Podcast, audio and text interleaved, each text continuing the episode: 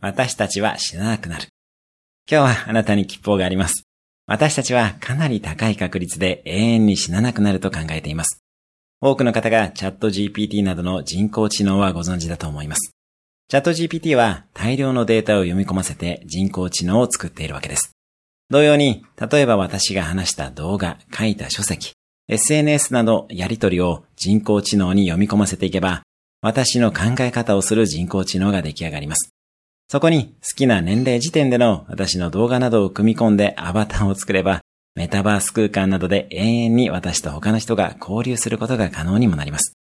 今私がやっているコーチングなどもアバターがやってくれる時代も近いと思っています。今日のおすすめアクションです。あなたの仕事に人工知能を組み込むと何ができるかを考える。今日も素敵な一日を。